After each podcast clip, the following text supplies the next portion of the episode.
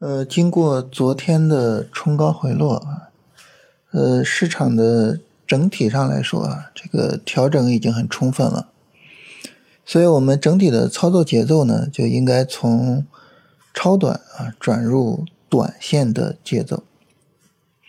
呃，这里就要提到昨天的音频下面啊，有朋友提到说，哎，我们进入到这个调整周期了啊，没错，呃，我们现在真的是进入到。短线调整的周期了，那这个时候呢，我们的整个操作思维啊，就要从这个超短的操作思维转入到短线的操作思维。那大家说它有什么区别呢？对吧？我们还是三十分钟下跌的时候去看能不能买，是吧？买的话呢，还是这些主线板块，就是买入方式是一样的，买的标的也是一样的，啊。那这两种操作方式，就它的区别体现在什么地方呢？主要是体现到两点啊。第一个呢，就是我们对于选板块、选股的一个走势要求。你做短线的话呢，它整个调整啊，时间要比较长一些啊，调整的级别要比较大一些，因为你这个持仓你是要持仓一两个星期的，是吧？呃，如果说呢？这个调整级别太低了，没办法持有一两个星期。那这个时候呢，短线是做不了的。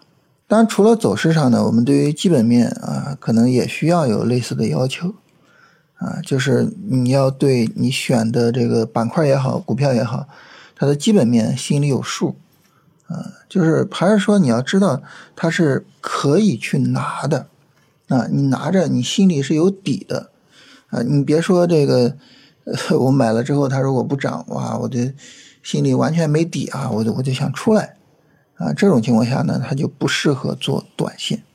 第二个区别在哪儿呢？就是呃，我们具体的一个持仓处理上。你对于超短来说哈，其实一个三十分钟拉升就可以出了，尤其是在大盘的调整期啊，这个我们反复强调啊。就是大盘的调整期，主线板块是此起彼伏的，这也就意味着呢，可能没有什么延续性特别好的行情，所以我们做操作的时候呢，也需要呃积极主动的去做指引。所以呢，那么呃，在市场的调整期去做超短的时候，其实可能我们今天进来，第二天就出了。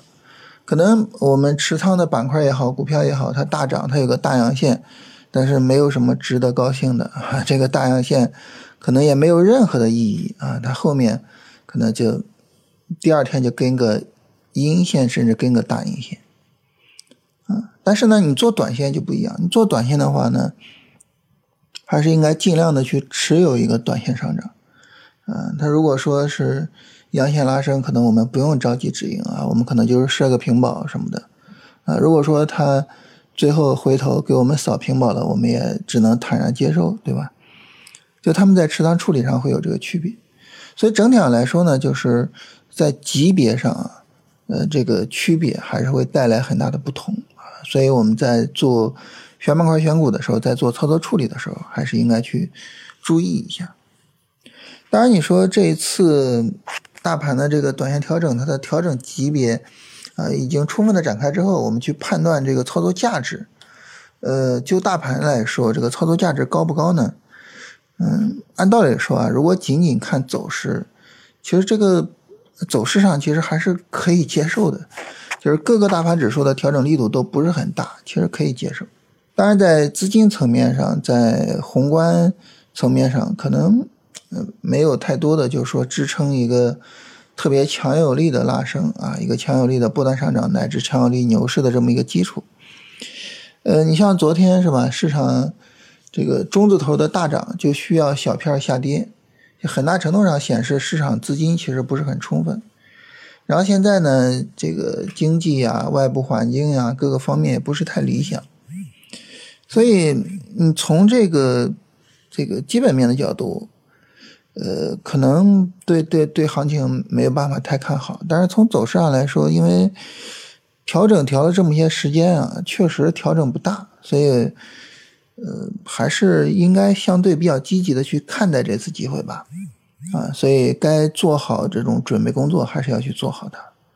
啊，这是整体上来说呢，就是关于这个目前的一个情况的一个变化，我们聊一下啊。当然，你说选猫选股往哪儿选呢？还是往那些主线选啊？就还是那些板块，在一个波段上涨中，我们去做投机啊，无论是超短的投机还是短线的投机，都是奔着那些主线去做啊，这个是没有什么区别的。